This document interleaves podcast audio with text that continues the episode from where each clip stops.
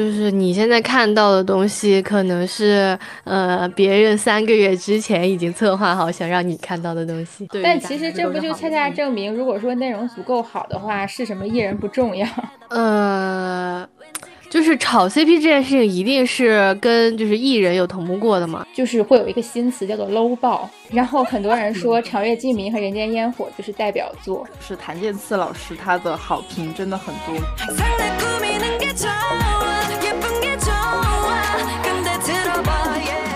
Hello Hello，大家好，欢迎收听蓝莓酱和跳跳糖的第四十九期节目，我是你们的朋友 Tracy。大家好，我是 Helen。Hello，我是小兔。今天也是非常特殊的一期，因为我们将请到我们的朋友 Y 姐来做客一期职业女性系列，这也是我们职业女性特辑的第二期节目。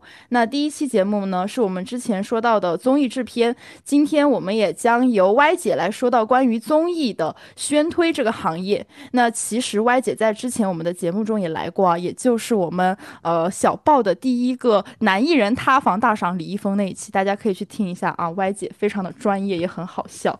那现在呢，我们就赶紧让他来自我介绍吧。Hello，大家好，我是 Y 姐，作为一个在娱乐圈打工、练习时长两年半，每年工作两个季度，休息两个季度，经手了呃呃七个所谓国内 Top 三嗯长视频平台的综艺的一个热爱给综艺当狗的人。呃，我今天来跟大家讲一讲，就是综艺宣推它到底是呃干什么事情的。真的，Y 姐非常非常专业，她也算是我在上海认识的第一个朋友。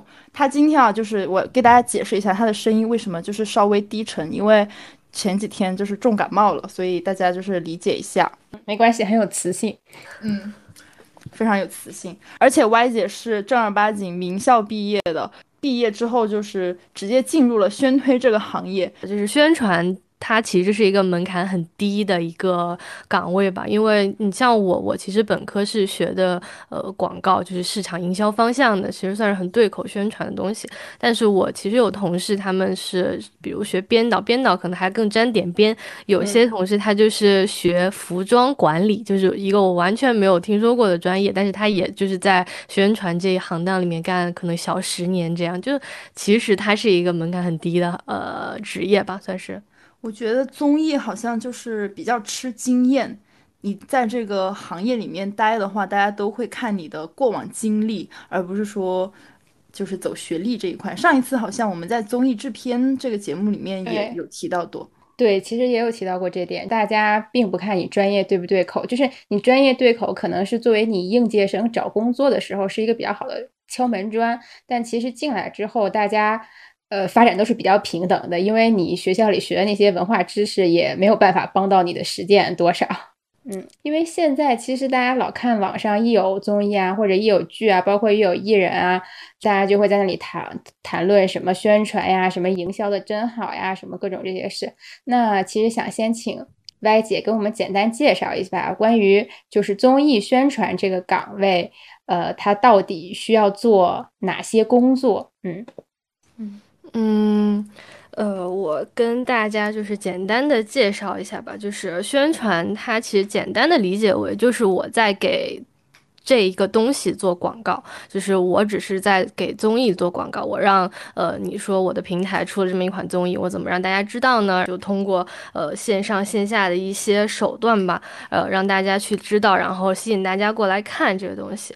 那其实宣传，我觉得会分为嗯前期、中期、后期，播前、呃播中就是热播期、播后呃三个阶段。那前期呢，宣传会参与到呃综艺的内容制。制作就是我们会呃给予综艺工作室一些呃我们认为可能会呃引爆大众讨论的宣传点的预埋，就是他们可能会写进呃所谓的比如说嗯你说像真人秀的可能真人秀的流程里或者呃互动点，你说如果是呃竞技类的可能写进赛制里这样。前期呢我们还会为节目。嗯，撰写一个就是营销方案。这个营销方案是比较重头的前期的内容，就是我们会在这营销方案里面给这个节目定一个定位，它是一个什么样的节目？呃，我们怎么跟我们的竞品打造它的差异化？呃，我们的这个综艺它的目标市场用户到底是谁？然后这些用户喜欢干什么东西？呃，那根据我们想要打的这一部分目标市场去策划我们的渠道联动文化，渠道这部分其实就是，呃，你像我们的节目播出肯定是在长视频平台播出，那我除了在长视频平台播出之外，我需要在其他的社交平台，呃，包括。呃，你说短视频平台，然后包括一些呃，你像淘宝这种，其实可能也会有呃，也会有使用到嘛，就是这些渠道，呃，策划一些渠道的联动玩法。然后就是可能大家会呃比较关注的人物关系线的预埋，呃，你说综艺里面人和人他们呃是一个什么样的人设，然后他们之间是什么样的关系，我们也会进行一些预埋，嗯，包括就是播前简单的呃预热呀、官宣的呃这样的策划，然后播中播呃播后收官策划这样，呃播中就是热播期的时候。嗯，首先其实就是前面这些策划的，呃，落地执行，节目上线的话题传播这部分。就是大家能理解的，呃，微博热搜跟抖音热搜，再一个就是艺人的沟通，嗯，艺人的配合联动，呃，包括节目的视觉，然后剧照啊，呃，站内就是嗯长视频平台，包括站外，呃，你像微博的官方微博呀，然后抖音的官方抖音这部分运营，金主爸爸商务的对接，然后媒体关系的维护，这些稿件撰写巴拉巴拉的，反正就是播中要做这些东西，嗯，播。播后的话，其实是一个呃长尾的要口碑的打造。就是现在其实做综艺，呃，并不是只是我做了个这个综艺让大家哈哈一笑就结束了。呃，其实现在嗯怎么说呢？上面对呃综艺的要求还是需要你是有一个利益的，就是你不能就是简单的玩乐的一个东西。那其实播后的这一部分口碑的打造也是比较重要的一部分了。嗯。这就是呃我的工作，每一个项目里面工作的全程。嗯，天呐，好细节，我都在旁边听呆了。因为因为我认识 Y 姐很久了，每次我看她工作的时候，她就是非常聚精会神，我也不知道她在干什么。然后今天听了之后，我非常的震撼。我以后看你就会高看你一眼。对，就是听歪姐说了那么一大串之后，就可以看出来，其实做宣传工作真的特别的、特别的辛苦，特别的熬，因为你在这个节目的前中后全程都要在线。我有一个问题，嗯，就是我刚才听下来，我感觉其实这个工作涉及的方面还挺多的，那就是。如果说像 Y 姐现在做一档综艺的话，整个宣推团队他的人数大概是多少？就是有多少人要来完成这些工作？嗯，就是可能平台方核心的大概是三到四个人，然后往下外包的话，呃，大概是三十到四十人的团队，其实还是人蛮多的。嗯嗯，哦，那所以就是相当于是核心的团队就是出点子，然后可能。具体的执行就给到外包团队嘛，这个样子。对，呃，核心的我理解就是一个策略上的问题，就比如说我怎么跟竞手打差异化，然后我要往哪个方向去做宣传，然后具体的小的怎么样往这个方向上去做，呃，也是会有就是外包团队跟我们一起来，就是出这个小的 idea 的。嗯嗯，明白。对，就是大家要反复头脑风暴碰这些 idea。哎，那我有一个问题是，就基本上，呃，就是我经历过的 S 加的大大型的综艺，其实开播啊或者过程中总会上几个热搜嘛。那其实基本这些热搜是不是都是咱们提前已经预设好，然后给推上去的？嗯，有一部分就是热搜它的机制，就现在的机制跟之前反正有点变化。最近热搜榜有点发疯，就是就是这热搜很难上嘛。然后呃，但其实也是能分为一部分，就是这种自发讨论的，或者说我们去投放一些账号，然后呃引导大家讨论带上去，就是这部分算是自发讨论的。另一部分就是跟微博有置换，就是资源置换，他们会给我们一个，比如说六位或者三位的那种商业热搜，我觉得大家应该看到过，就是旁边只有一个小点点，它没有数字的那种。嗯，自发讨论这一点我还蛮熟的，因为之前在追星的时候啊。就可能粉丝他们会制造某个话题，只要人数你达到一定的数量，然后你的那个词条就会顶上去。就之前大家可能会在微博上面看到某知名站姐，对，可能大家有有所耳闻，就他经常上热搜，那是为什么？就是可能大家自发的讨论比较多，就会顶上去。而且粉丝其实有很多这种比较搞笑的梗，有一些路人是不知道的，但是你说的多了，就会被顶到那个文娱榜上。但是像这种就是粉丝或者观众、路人自发顶上去去比较多热搜的这种项目，就不管是综艺还是剧，其实应该就算是有点小爆或者大爆了吧？嗯呃，有一个是就是做宣传的时候会跟粉丝有沟通，就是有一个专门的岗位叫粉丝运营，嗯。就是会，我比如说我今天呃要开播了，然后我就会跟比如这几家的粉丝都提前打招呼，说今天我们要开播，然后大家就是带着这话题一起发发微博啊之类的这样的东西。嗯，这题我又会了，这叫做脂粉。对，但是这种是不是还是可以看出来的？因为呃，就比如说粉丝控评啊，应该然后顶话题啊，然后做数据啊这些，就大家都会看都，就他们会有一套自己的话术。但如果是那种纯路人的话，你还是可以看出有差异。嗯嗯，对对，一般粉丝他们会做预热，比如说工作室跟这边粉丝做了联络以后，粉丝方他再会发到各个，就可能大粉那边，然后再发到各个粉丝群里、数据群啊，对，就是哎，中午十二点，家人们就是带话题怎么怎么样，巴拉巴拉的。曾曾经为了我喜欢的艺人，我也加入过粉丝群和数据群，然后看完之后觉得太复杂，就退掉了。真的，真的就是为爱发电。对，而且我这实在是不想发那些，就是他们会有那种，就是给你写好，就有点像当时咱们在项目里会发给艺人一些，他们可以发微博的那种，其实都是编辑好的嘛。然后他们粉丝群内部对也会有这种编辑好的，然后我一看我就觉得好傻呀，我不想发到我的微博。数据女工。刚才提到了这些话题什么的，那其实也想问一下歪姐，你们提前就是宣传点预埋啊，做营销方案比较常用的一些宣推手段是什么？因为我知道现在比较常用的可能会有，就是提前去看看有没有 CP 可以组呀，然后这种。对，其实 CP 是我觉得呃大家比较公认的，就是。最好出圈那种方法吧，因为现在大家其实男男 CP 也磕，女女 CP 也磕，男女 CP 也磕，反正就是只要就是稍微有一点点性张力的，就是大家都能磕得起来。那其实呃 CP 是就是基本上每一个项目里面我们都会就是有预设看能不能出现一些 CP，但是最开始它可能不是说就是一定要向大家磕成什么呃。所谓爱情方向的吧，就是可能只是比如说什么什么显眼包兄弟呀这种，呃或者什么什么姐妹之类的。但是呃我一旦他们两个的人物关系成立了，就是粉丝怎么磕就是他们的事情了。嗯，然后再一个就是呃其实就是拉踩，呃也是比较常用的吧，就是从艺人跟节目两个块面，其实都可以用拉踩的方法来呃。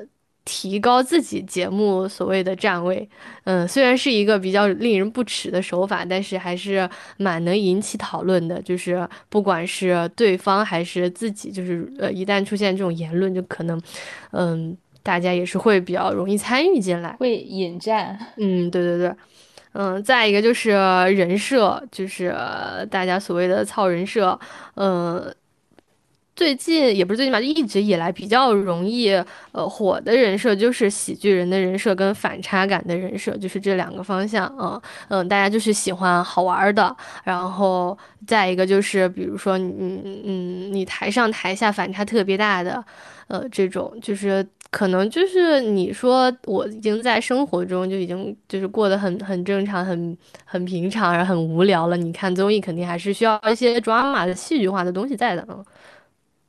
对我感觉，可能我不记得是从这两年还是说前前几年就开始，就好像每火一个人，就是大家其实就会挖他之前的各种乐子，然后就会树立一个喜剧人形象，然后现用现在的流行语叫显眼包人设，嗯，对，然后就感觉大家特别喜欢做这种搞笑的。嗯，因为就是大家爱看，就是我觉得宣传的一个很核心的东西，就是你一定要知道你的用户喜欢看什么，你不能说我觉得什么好，什么就是好的，那不行。就是你发现大家我喜欢看这些搞笑的，喜欢看喜剧人的，那我肯定是要往这个方向上引导的。那你们做这种嗯宣宣传之前，会先去市场调研吗？就这个是怎么去就是知道和判定他是喜欢的呢？嗯，经验。就是，就是你平时呃刷手机的话，我不知道你会不会就是有那种感知，就是什么什么字眼或者什么东西会在你的刷出来的频率特别高，哦然后一旦其实有点发现之后，你就会去总结，哦，明白。就可能我已经把我的工作带到我的生活中了，就是嗯我其实，在玩的时候或者休闲的时候，我就已经在收集说现在什么是比较火的，什么是不太嗯、不太有吸引力的这样。天呐，这就是天选打工人，就玩都 没法好好玩，就是所以其实你必须要就是喜欢冲浪，然后才能紧跟时事热点，否则就有很多可能二 G 网速的人根本不知道时下热点是什么，也很难去做宣传。我感觉这个就靠网感，而且还有一种刷手机天赋，对，嗯，他也不是谁都能干的。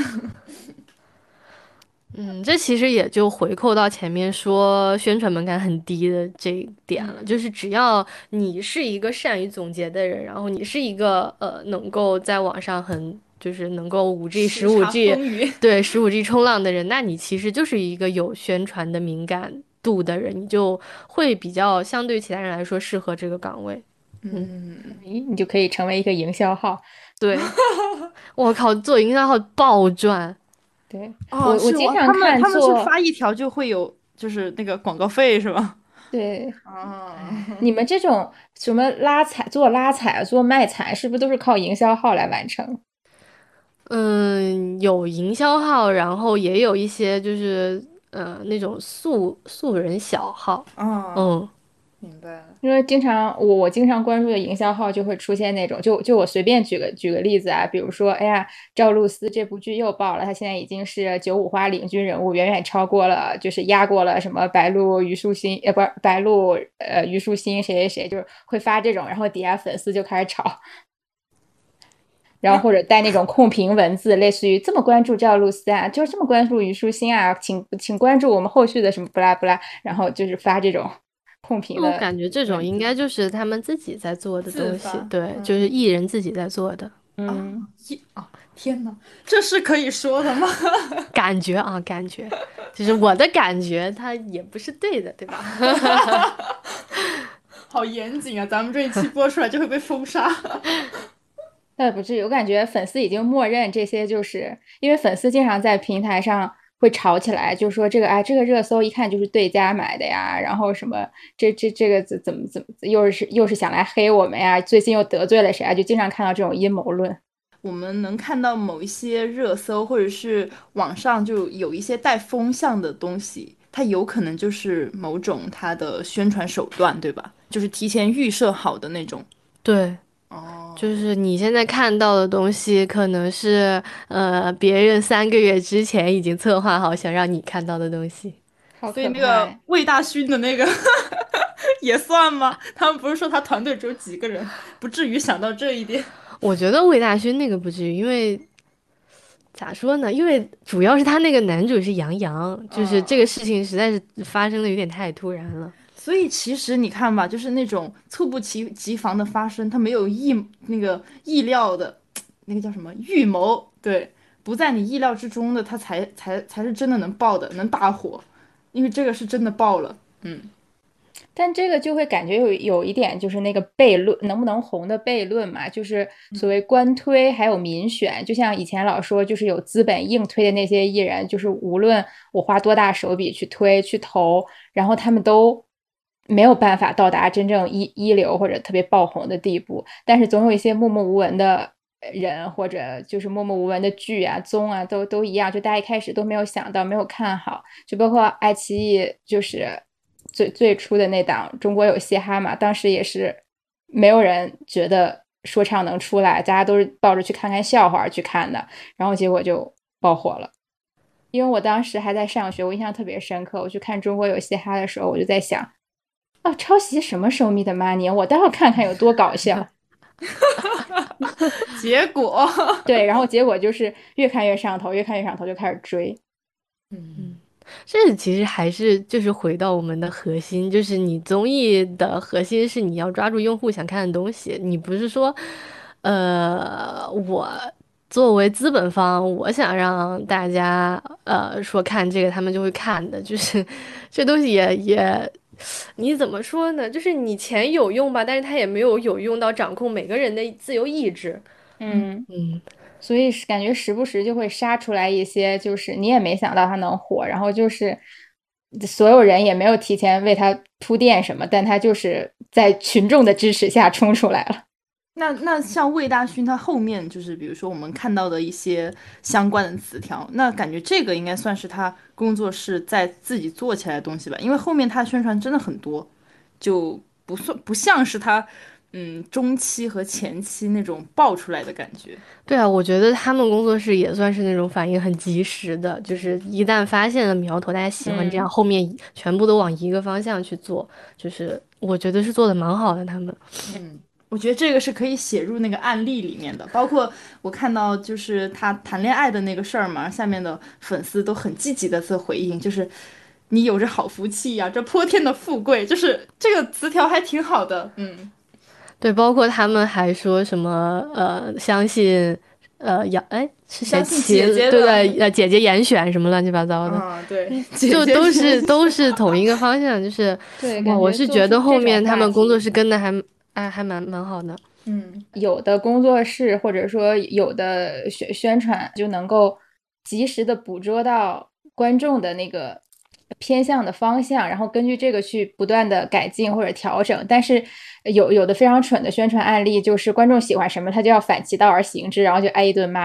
那想问一下 Y 姐，就是从你这个专业的角度来看的话，你会觉得今年，嗯，就不管是剧综还是人吧，就是能够说。达到爆款的是哪些？因为我经常看，就是粉丝做数据、做大字报的时候会拿出来那些嘛，像嗯，平台每个平台三大平台都有自己的那个热度榜，网络上也有各种榜单呀，包括什么豆瓣分数啊、什么微博这些指数之类的。嗯，就是到底哪些是水分比较大的，然后哪些其实是真的火？其实现在。呃的数据平台这一部分水分好，基本上我觉得算是清的差不多了。就是现在大家能看到的，基本上都是比较真的。因为这个事情是之前我有一个项目，呃，想跟这种数据平台合作，然后就是 for 我们项目去出一个呃这种数据总结吧。然后他们就是有说说我们可以出这个东西，但是不能够署名，就是查的很严嘛。这种包括艺人像。的东西，清朗这些事情，嗯，他们就是数据平台不可能造假，然后也不可能说，呃，给你这么多就是所谓能够让粉丝去呃吹捧或者呃互相拉踩的东西，就是所以现在能够让大家看到的一定是呃怎么说呢，就是一定是。公平、公正、公开的，是这样说的吗？反正就是，我觉得现在看到的数据一定是 OK 的，倒是是可以相信的。今年的综艺，我感觉如果从数据这方面的看的话，就是没有特别爆的项目出来。然后之前可能我周围有一些讨论度的，可能也就是像种地吧啊这些。种地它算爆吗？应该不算大爆，但是它确实种地算小爆吧？对，吸了很多粉。而且里面的人都就是比比自己没上节目之前有很大的长进。嗯，种地这个综艺，我一开始听说的时候，我说谁在二十一世纪二零二三年还要去看一个种地的综艺？结果到最后，对，吓人不可以。最后逼，哇！我是真的，我是真的没想到他是 IP，也跟歪姐是一个心态。我觉得这个节目应应该会默默无闻。因为我看了看了一期吧，没有我特别喜欢的人，我就没有继续看。但是没想到就是有一越播越好，越播越好。然后前两天我还看到扫楼啊，就是大家都挺疯狂，他们都去扫楼了。他们还开那个什么结束的演唱会，还邀请了好多人。对，我天，大概是还要有衍生节目出来。我印象里是当时我们前面有一期节目的时候，大概提了一嘴。那会儿我们是觉得他们就是还挺真诚的。那个时候我稍微有看他们的直播，我后来想了一下，我觉得可能就是中国人血脉觉醒了，就是还是要种地的啊。嗯，但觉得总体来看，就是今年的综艺没有特别出挑的。但是剧的话，就会觉得肯定是《狂飙》一马当先嘛。然后，而且他那个完全是大家在自发玩梗，就是一个接一个的热搜。《狂飙》算是大爆的剧了，就是很少能见到这样，就是在各个平台全部讨论都是《狂飙》。但是，嗯，作为就是怎么说，作为平台方，《狂飙》有一个很很很尴尬的点，就是它的主创不参与宣传。嗯嗯，为什么？为什么？我也不知道为什么，就是我我有浅浅的打听过，没打听出来，反正就是就是不参与啊。然后就是埋的比较深，嗯，就是真的是一个很让人讨厌的行为，但是嗯无所谓，反正我们剧爆了的对。但其实这不就恰恰证明，如果说内容足够好的话，是什么艺人不重要。哦，确实，就是宣传只是锦上添花的东西，它不是无中生有的东西。就是你最后爆不爆，还是要看你内容到底做的好不好。他们后面发那些小作文都是自己愿意发去发的，就是没有这个就对吧？比如说那个张译老师，咱就是一点也没发。你怎么还点名呢？现在习惯的剧，就可能剧播期间，你你要出来赢男女主啊，或者说主创啊，你要出来赢个业嘛。然后有 CP 的，你肯定往 CP 方向炒嘛。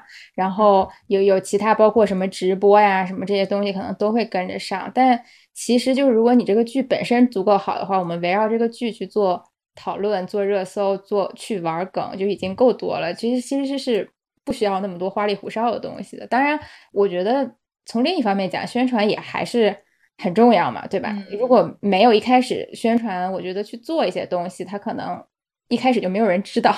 嗯，那我觉得反面反面教材应该就是《人间烟火》吧？感觉《人间烟火》它这个宣传方面就是爆出来的梗真的蛮多的。之前有听到过说歪姐是不是比较喜欢长月烬明？哦，一个敏感的问题。长长月烬明，我只看了前面可能二十集左右，然后。我也是一个很容易会被舆论带偏的人，就是当我在就是各种平台上刷到很多大家吐槽男女主、吐槽剧情、吐槽服化道、吐槽各种，然后我就开始觉得，嗯，这个剧不行，不看了。嗯，对，但是我我讲到这两个剧的原因是，虽然他俩不是综艺吧，但是我我觉得他俩今年特别典型的一个现象，就是往年我们讨论爆，它就是一个正向的爆，它是一个褒义词，但是今年就是会有一个新词叫做 low 爆。然后很多人说《长月烬明》和《人间烟火》就是代表作，因为他们的数，你如果纯看数据和玩梗讨论度这些东西的话，他们就是一马当先。嗯，但是问题是，所有的评价就大呃，不说所有吧，大部分评价是负面的。但是我感觉《长月烬明》它到后面的话有点没有水花了，然后来来回回就是骂的就是那点东西，对他没有没有那么多可让大家去嘲的点。所以就是他后面的话，可能就是他那个大结局就悄无声息的就那么结束了。人间烟火的话是播放数据是非常牛的，他现在是第一名。我觉得长月烬明有一点特别好，就是呃罗云熙老师给那个剪刀手提供了非常多的那个二创素材。哦，是的，因为他可以跟别人剪在一起。我已经我已经看了很多，我已经看了爆多那种拉郎了，太好看了。什么？他和那个什么张晚意、吴磊怎么怎么怎么样了？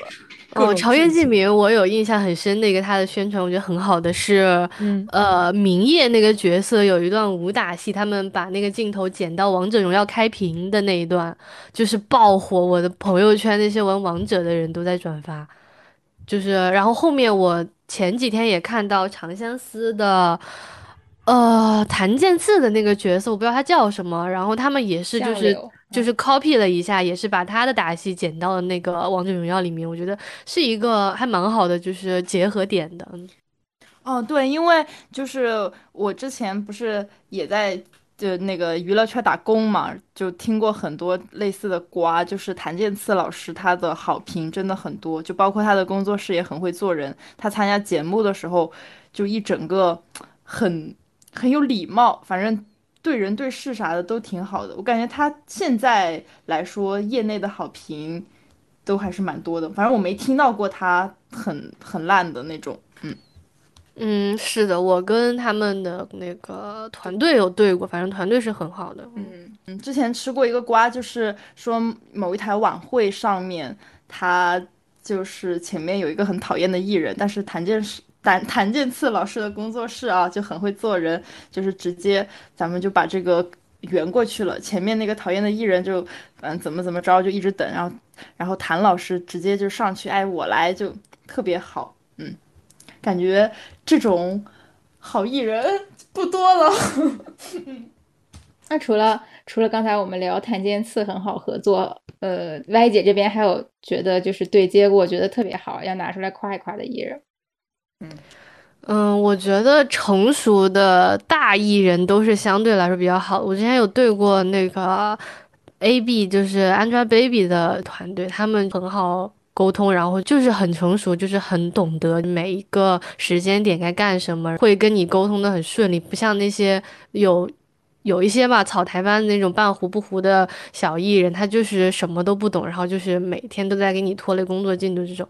就是我觉得咱比姐确实是一个还蛮好的合作伙伴，嗯嗯。再一个就是唐九州，就是也是呃，就是不给你找事，什么都 OK。见了面的话，就是人态度也很好，就老是长老是短的，就是反正是一个很会很会来事儿的一个小孩儿。嗯，我以后天天就在家里面喊你老师好，老师好。而且唐九洲是做会做很多主持工作嘛，我感觉他情商还是蛮高的，要随机应变。哎，但是我很遗憾，他后面跟爱奇艺走了，没有跟芒果继续做名名学。嗯，我还蛮喜欢。那他现在就是会签爱奇艺的一些综艺吗？还是他好像有一阵子在爱奇艺还蛮多的，什么，哎，他跟关晓彤有一个什么类似于芒果那那种探秘的综艺，嗯，爱奇艺的年会还是唐九洲主持，好家伙，哎，这个这个有点大材小用了。感觉有一点那个皇族的感觉了，那个小皇子。但是毕竟，毕竟综艺的话，我真的觉得像像明学呀，然后包括蜜桃大神版那边，就是做的非常好，直接做出了一批从从综就是非选秀综艺能够做出一批新人的话，我感觉真的很不容易。真的，对真的很好看，而且大神版比明星版好看。对。我觉得主要还是这几个人比较有意思，不管怎么样都是看人，然后你在节目中的反应也很重要。他们也是 CP 起家哦，对，他们的 CP 很火。对啊，他们南北 CP 是大事，然后那个齐思钧跟周俊伟 CP，呃，哎，就是 君伟也是大师，就是都是还是你说综艺怎么出人就是靠 CP。嗯，但是他们现在已经结婚了，有人。对，现在他们开始避嫌了。我现在看那些他们，哇，两个人都不挨着都中间空一个人的位置这样做，啊，这就开始提纯了。其实 早就开始了。其实我现在已经意识到了。你看，像杨洋、王楚然这种真情侣有什么用呢？宋轶和白敬亭也是，宋轶和白敬亭也是真情侣，但是长风渡就是只能说播的比较中规中矩吧。就是一因为一开始很多蛮多人压长风渡报的。嗯，我感觉长风渡它算高开低走了，它后面就是平平无奇，后面好像也是没有声音了。就大家就是未必磕真情侣，大家就是要磕那些天天不见面，然后见面还要避嫌的 CP。磕 CP 重点在于自己找糖吃，不需要你们发糖呀。对，哎，确实，我我最近看到一个超离谱的，就是地心引力，王鹤棣发了一首歌，然后 那个 CP 粉在那首歌里面就是找一些关于虞书欣的糖，什么它的封面，这个海滩星星有来过哟，然后把那个把那个椰子树剪下来，然后拼在了虞书欣的一张照片上面，给我看呆了。就是咱们就是不知真假，但觉得很有意思，很好玩儿。对，哦，我关于这个我还有一个问题，嗯，就关于 CP，呃，如果说在前期策划的时候有考虑到炒 CP，是那个时候就已经选选定人选了吗？呃。就是炒 CP 这件事情，一定是跟就是艺人有同步过的嘛？就是你肯定是要多方协调，大家觉得都 OK，然后再，而且你肯定，因为现在综艺基本上都是一边录一边播嘛，很少有录录完了再播的。就是你一边播，你看大家就是真实用户他的讨论风向，就是我觉得这对 CP 好磕不好磕，如果他们觉得不好磕，那就及时停止；如果他们他们发现了另一对好磕的，我就可以转向另一对，就都是可以就是随机调整的。那就其实相当于是在前期的时候，咱们宣推这边就是给一个点子，就出一个方向，咱跟那个艺人这边沟通好，就是说，哎，就能不能做，就那边哎，咱过了，过了这个点，咱们就开始往这个方向上去选，就还是会过他们的，对吧？对，肯定是会过的。对，因为不是咱们这个对啊，你需要配合呀。咱们追星女不是看过很多那种就是。嗯，就撕逼吵架的嘛，然后他们说：“哎呀，咱哥哥不知道，就不知道个屁。”我之 前做项目就是有有 CP，他们艺人自己拉那个自发，对对对，他拉群，然后跟我们说：“哎，我们这里拍了一点那个什么 CP 图，你看你们看要不要找一个号发出去啊？”这样子。听过做剧的朋友说到，就是大热 CP，可能剧播结束之后，还有那种商务啊涉及在一起的，然后艺人方就会主动来说，就是不太想合体或者。并在一起宣传什么，就是有那个避嫌的意思了。主要是我的项目播完了，没事了就行。对，但其实不要给我找麻烦就行。这种其实就是粉丝粉丝之间的战争了。对，就是他们艺人自己的事情了，就是。可能觉得一直捆绑来说，对自己的发展也有影响吧。毕竟他们也不是说一辈子只吃一部剧，只吃一个综艺，这样就是你肯定还是要不断的换人。你说我一直跟他捆绑在一起，对我未来的发展肯定也不好的呀。不管是中间营业的时候也是沟通过的内容，然后包括后面不管是要继续捆绑还是说要避嫌，也都是艺人工作室会。来来来决议这个事儿，所以其实不存在粉丝说的什么，就是我们哥哥 被迫拆散。我们哥哥不知道呀，我们哥哥也是被拉的，他怎么能吸我们哥哥的血呢？我们哥哥为了就是为了保护对方，然后忍痛避嫌。所以在这里就是要告诉大家，这都是你们哥哥自己同意的。所以我其实比较佩服，就比如说像地心引力这种，因为。因为我也经常磕 CP，但是我磕 CP 我是必须要看到他们在一起，就是还有互动的。就是如果长时间没有互动的话，我是没有办法持续保持这个热情的。那谁能接受异地恋呢？我感觉他们那种就是粉丝基数太大了，并且那个 CP 粉的那个余热还还没有发挥完。嗯，然后有点扯有些有些人的 CP 粉余热已经发了好几年了。嗯，是的，我不说 是谁，我不说。那当然是咱不能提的。对，现在有点扯远。刚才懂了，懂了，懂了。刚才说了合作愉快的艺人，有没有遇到过那种，就是也不一定是艺人吧，就是反正你的工作过程中有没有遇到就很崩溃，然后就不想干了那种，或者很难为你的事情？我觉得我工作最大难点就。来自于金主，就是我们的冠名商爸爸们，就是哇，你知道这些冠名商给的钱又少，要求又多，他每天追在你屁股后面，让你，哎呀，你们怎么呃每天第二天的什么规划内容前一天凌晨才给呀？怎么这个图没有，那个图还在做呀？巴拉巴拉的，什么这周的规划怎么样？怎么人家能上热搜，你们上不了热搜呀？你说爸爸，只要钱这边咱到位了，什么都好说。我真的是，就是这一些人，就问别人能上热搜，你们怎么上不了？这个问题真的很点。哇，真的是，就是啊，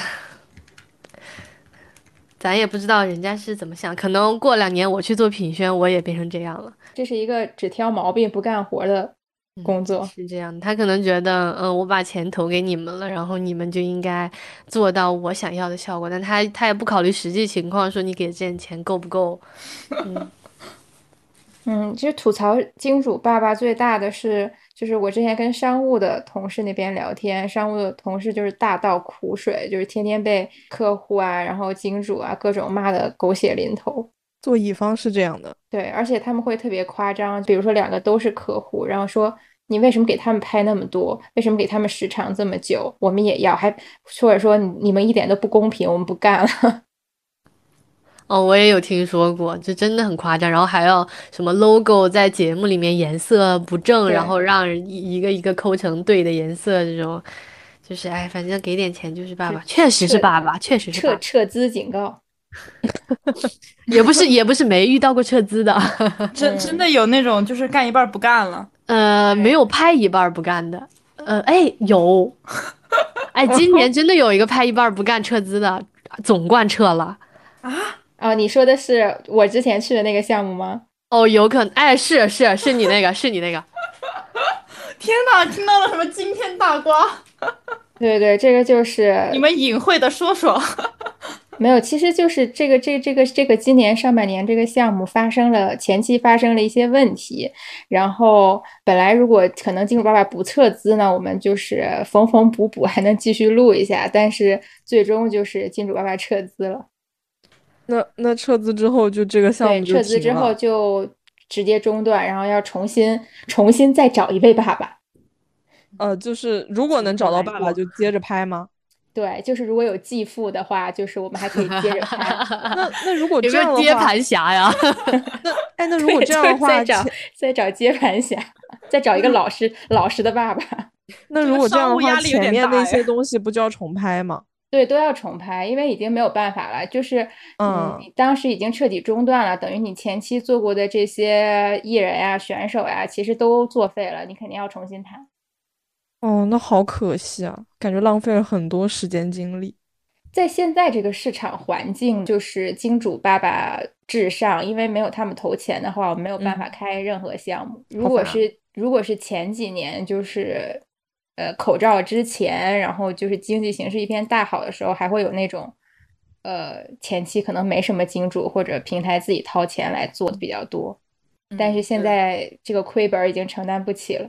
因为之前之前我是有跟也是做项目的朋友聊过嘛，然后他们前面前期就是自己做做的好，然后资方看你不错投进来这样子，现在感觉经济真的很糟糕。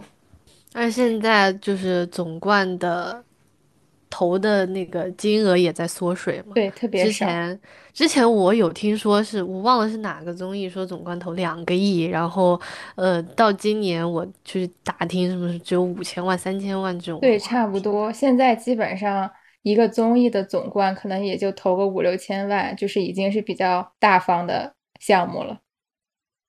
如果是小项目，可能就。两三千万、一千万都有可能。那吐槽完这个金主爸爸，我我觉得要来到咱们最想听的那个，吐槽一下你合作过 最讨厌的那些。嗯，你有没有为他们危机公关过？对。哦，危机公危机公关这个事情，我觉得我做了做了很多很多次了啊，就是我。进了项目，我开始工作以来做了这么多项目，感觉每一个项目都会让我危机公关一次。就是什么说说，呃，让我想想啊，是干啥的？哦，但是我觉得这个说出来可能就是直接点了名了，反正就是违法犯罪的，就是 干的什么色情淫秽的这种的都 违法都遇见过，都遇见过，都遇见了。对对对，就是作为平台方，肯定就是及时割席嘛。好歹毒的项目，等会儿下播了，你那个悄悄跟我说。这肯定是说就是跟我们没关系，然后呃，就是可能再认一下错误，说什么前期那个背调什么有一些就不严谨的地方之后再注意之类的，反正会把它相关的内容全部都剪掉，这样这样子处理，就是哇，什么都遇见过，什么都遇见过，就是咱们这个想象力就无限发挥，都遇见过。那比如说，就是这种事情。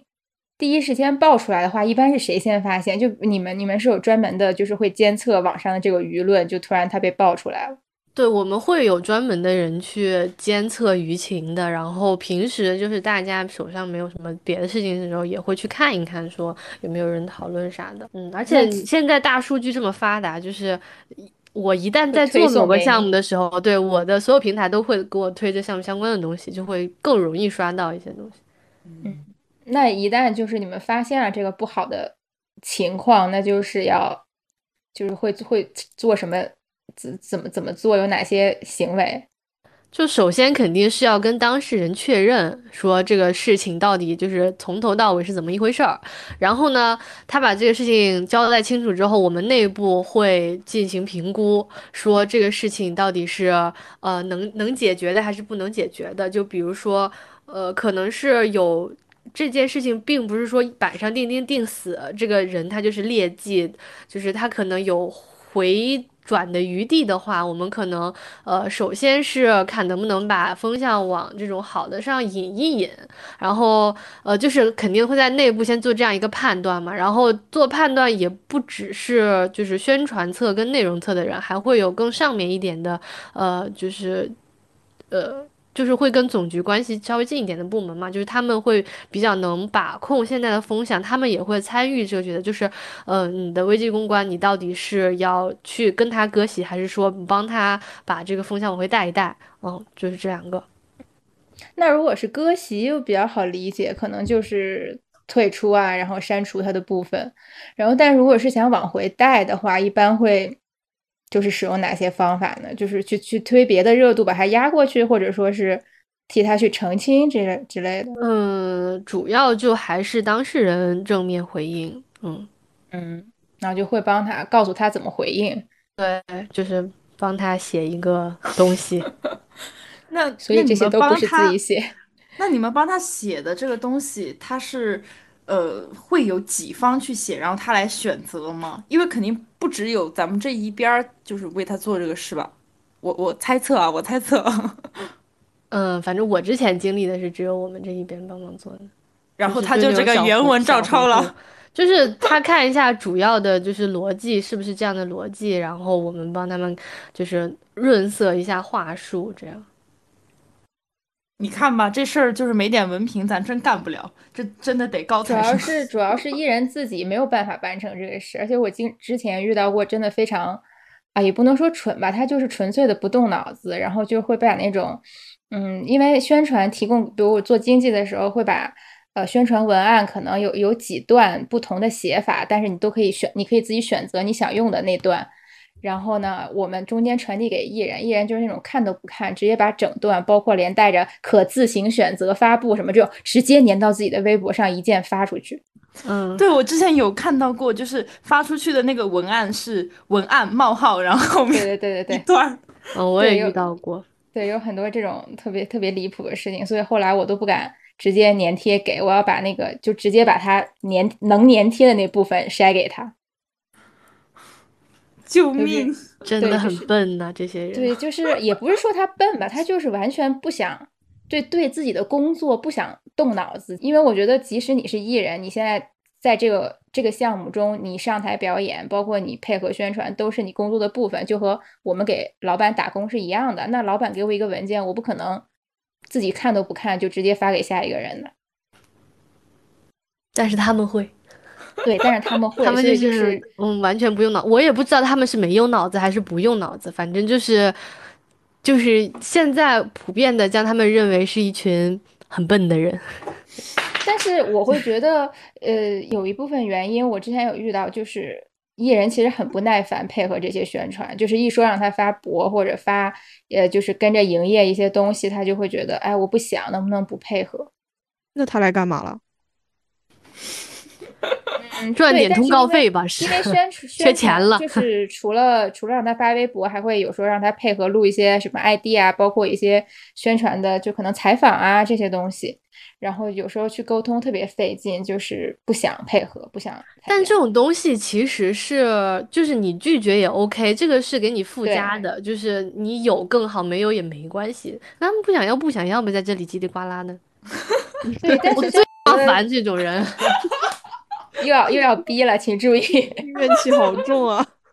他这是工作的戾气，好太好笑了。工作的戾气，就是听众朋友们可以感觉到这份工作是一份戾气非常重的工作。没有听众朋友们感受到的是一份真实存在的工作，就咱是动脑的，并且是用心的在工作的。只有用心了，才会如此的这个上道着。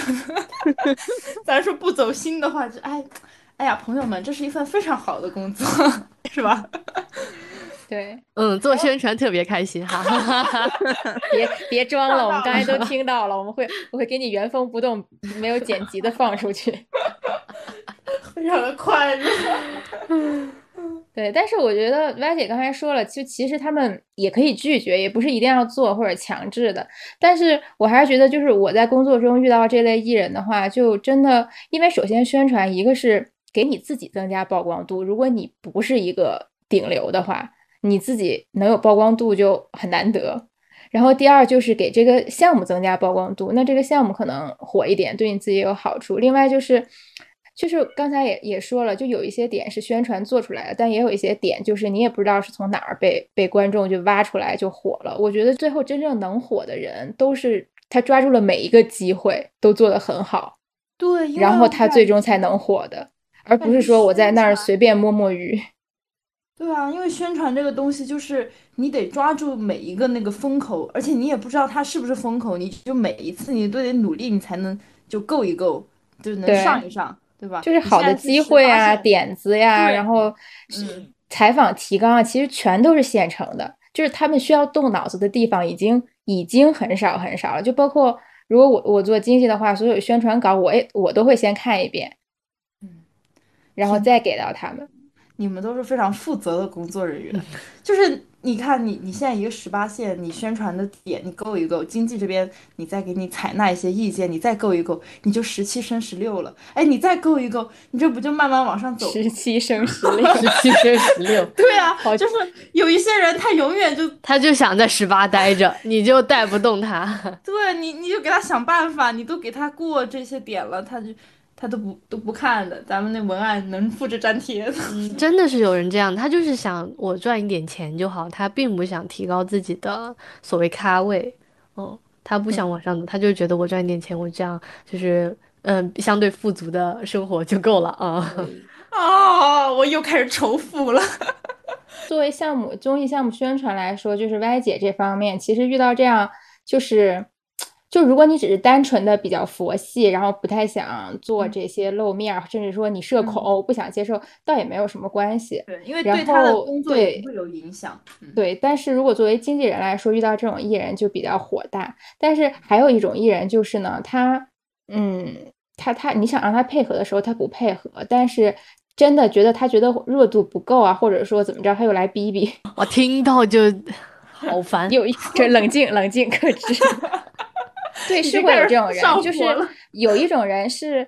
呃，有一种艺人可能他是时刻很努力，你说什么都都很配合，就是包括刚前面提到的合作很愉快的艺人，合作很愉快的艺人，也有一类艺人就是比较佛，他不太喜欢过多的出镜或者玩这些东西。这两者我觉得都可以接受，这就是你你个人的，就跟我们工作态度。但是你这个人不能既要也要，就是该你干活的时候你不干，但是你又又天天在那儿叨叨说什么，哎，为什么我这个热度不够啊？怎么不给我买点那个热搜啊？给我买点粉啊之类的。沉默了。不如我来干这个。对啊，就真的是，就是所有的微博如果都是工作人员来发的话，那要你干什么呢？哎，那那像业界的话，就是会有那种比较呃很敬业的那种艺人吗？就就差的咱就别说了，可以可以夸一夸。就是对于宣宣传这方面，就你自己觉得很好的那种。我觉得，呃，大家有目共睹的，咱于姐是一个很很上心的人，嗯，但是，呃，就是这个上新吧，就是咋说呢？就是他所有的东西都是要他自己看过，他才能发的。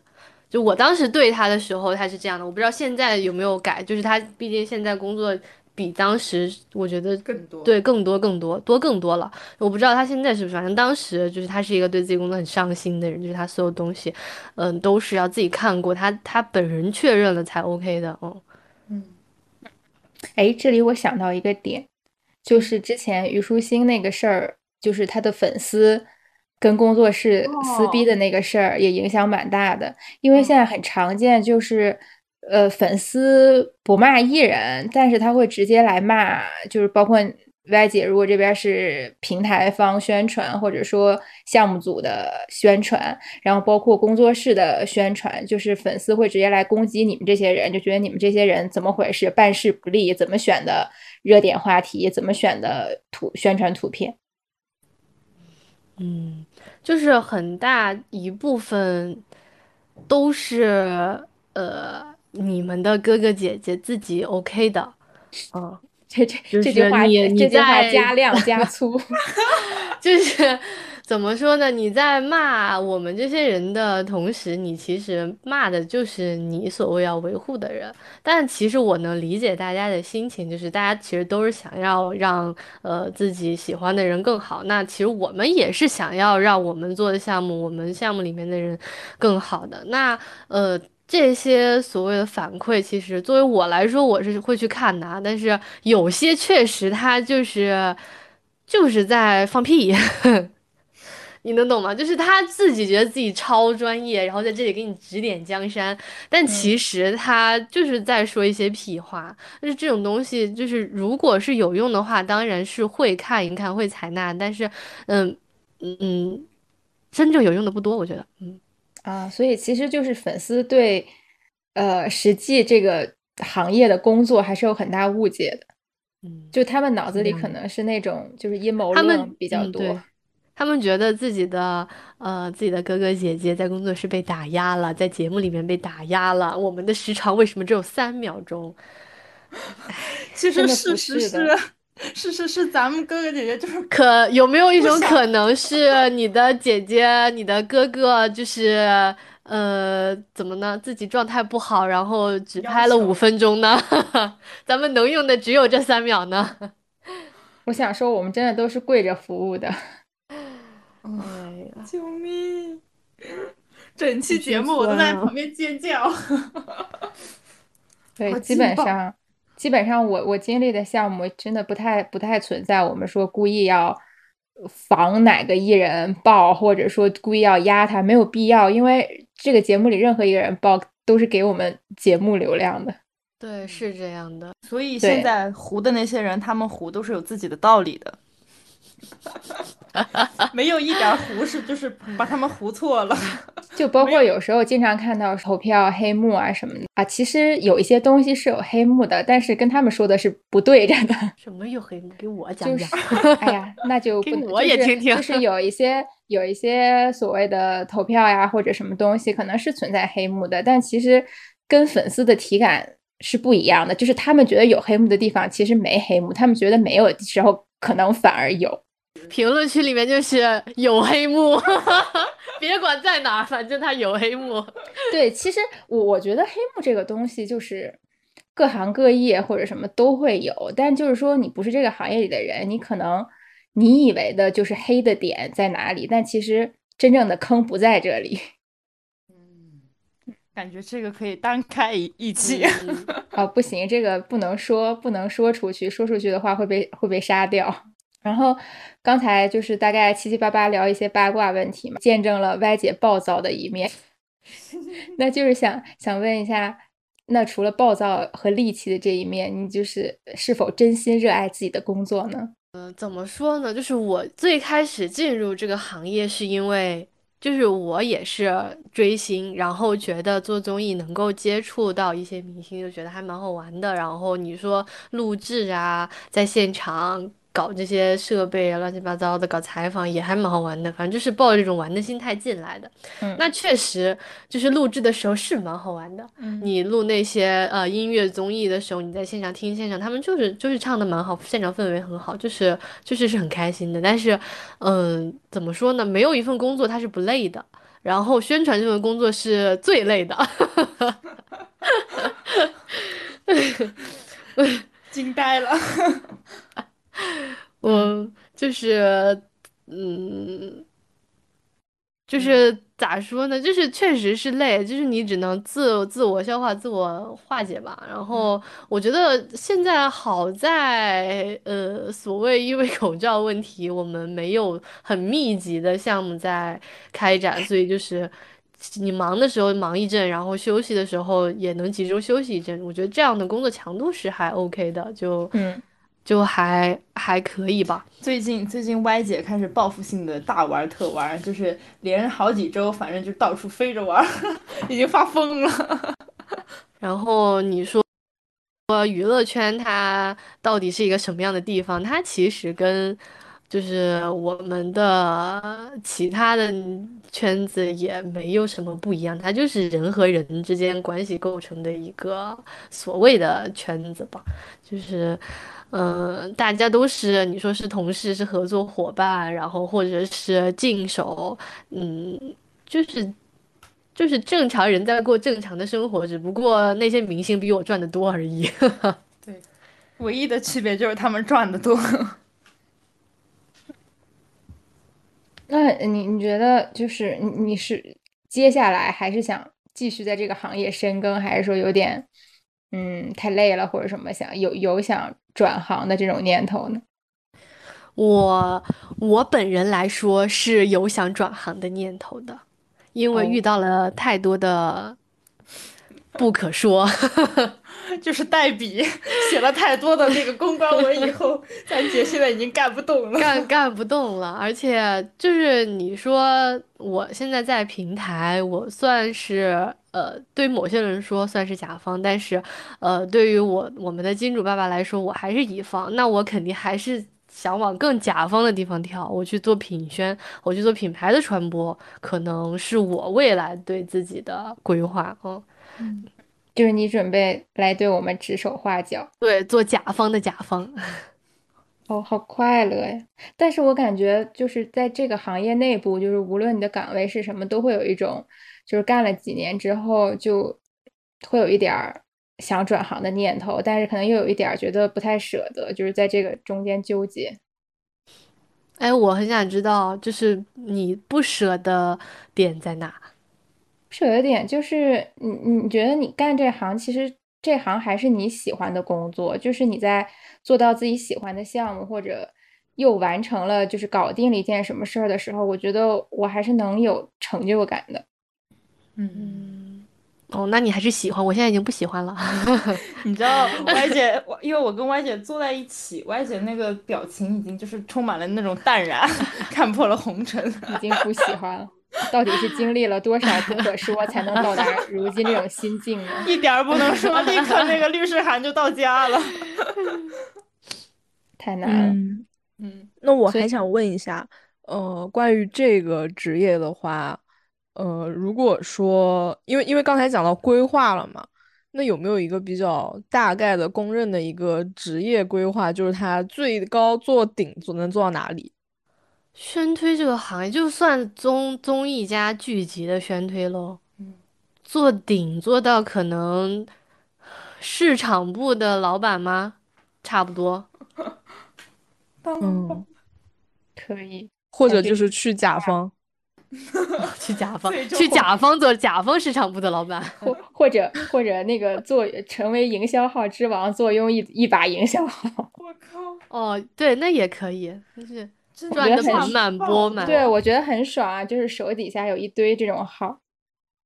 或者你自己独立出去开自己的营销公司。对，那种水嗯军。对，那不就变成乙方的乙方了吗？但是赚。赚啊，对啊。嗯，好吧。嗯哎，那如果这种的话，就是你从目前的这个呃综艺宣推，然后往品宣方面去做的话，这个跳槽会比较难吗？还是说呃容易一点？你这个问题，你得问那个对方公司的 HR。就我想知道一个大概的，因为之前就是我去了解广告行业的时候，他们也讲说，以后你最好能去品牌，但是从乙方转甲方很难。嗯，因为我之前实习有品宣经历，我觉得可能会好一点。不是，你得是名校。我感觉如果是 Y 姐这个层面的这个名校毕业的话，那就是他转他应该还是挺容易的。那确实，你说的很对。然后我觉得中间其实可以，你就是过渡一下，你去，呃，去去小红书或者就是这种其他的这种这种平台，然后做一下他们的那个品牌传播这一部分，然后你再跳到那种纯的，呃，公司，对，嗯嗯，去快销之类的这种。那你请问，如果让你给今年毕业的孩子们一句话，你会你要不要鼓励他们进入这个行业？我我会呀，就是做你想做的事情，尝试你想尝试的事情。天呐，好怎么感觉？怎么感觉你这个话里充满了阴谋的感觉？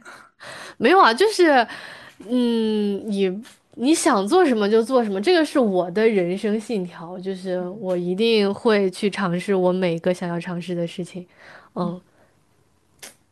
主要是主要是这个东西拦不住，你必须要自己做几年之后，才会达到歪姐这种无欲无求的状态。笑死了！好好，我感觉这一期真的还挺轻松、挺快乐的。就是如果大家有幸听到这里的话，可以来评论区跟我们聊一聊、唠一唠。好像好像说了很多，但好像什么都没说。语言的艺术。是的，而且。歪姐确实给大家介绍了蛮多的，她从她这个经历中，咱们也能够，嗯，可能也学不到什么，就是咱们也能够获得一些快乐。也不用学到什么，我并不是想要教到你们什么，我不是 那个又开始，他一定是想从我这里得到什么。懂的哈，懂的都懂。我们是一档女性节目，对，对，这个走向不应该变成那样。只是想大概跟大家介绍一下这个岗位到底是做什么的，就是不要把它过度的魔幻化或者阴呃阴谋论化。但是也欢迎，我感觉就是那些真的在在追星过程中就是获得了很多技能啊，网感很好的人，我觉得真的可以进入这行试一试。嗯，就是玩嘛，我觉得来做综艺就是都是来抱着来玩的心态，呃，进的这个行业。然后你做两年之后，你觉得有意思，你还喜欢，你就继续做；你觉得没意思，你就跳走就好了。就是就是这样。对，而且我觉得宣传这个岗位其实是很适合就是追星的朋友们来做的，因为我认识的几个呃宣传这个岗位的朋友，之前可能或多或少都是在那个饭圈里有深耕的，因为。嗯，现在的就是宣宣传的很大一部分，就像刚才歪姐说的，你要知道受众想看什么，你主打的方向是什么，然后你也要知道现在的流行的这些梗怎么玩。对，总之鼓励大家尝试嘛，就是人人敢试错。你刚毕业二十岁，你干嘛你都是对的。天呐，不愧是歪姐，向上，好吧，还没有被工作打倒的歪姐。马上就是那个麦一关，鸟语花香，不像不像我已经彻底躺下了。嗯，好吧，那我感觉我们今天这一期录到这里差不多了。对，嗯，也很期待我们下一次的这个职业女性系列。如果大家有什么想听的、想跟我们聊的，也可以在评论区里面告诉我们，我们会努力的去寻找这一类型的。这个职业女性，如果找不到那就算了。他们在评论区里讲，我看看有什么我可以干的工作，等我腿好了，我去干一下。对，现在小兔还在这个家里躺着，具体原因可以听一下我们往期。我在海南做义工，太，现在想起来都觉得很好笑。对，那好吧，我们今天就录到这里喽。嗯，那我们下期再见，感谢歪姐。感谢歪姐，感谢感谢，不用谢不用谢不用谢，好，赶紧，拜拜。拜拜。拜拜，我们再见再见，下了咱们去自己单开，嗯，拜拜拜拜。拜拜，生活愉快，天天开心。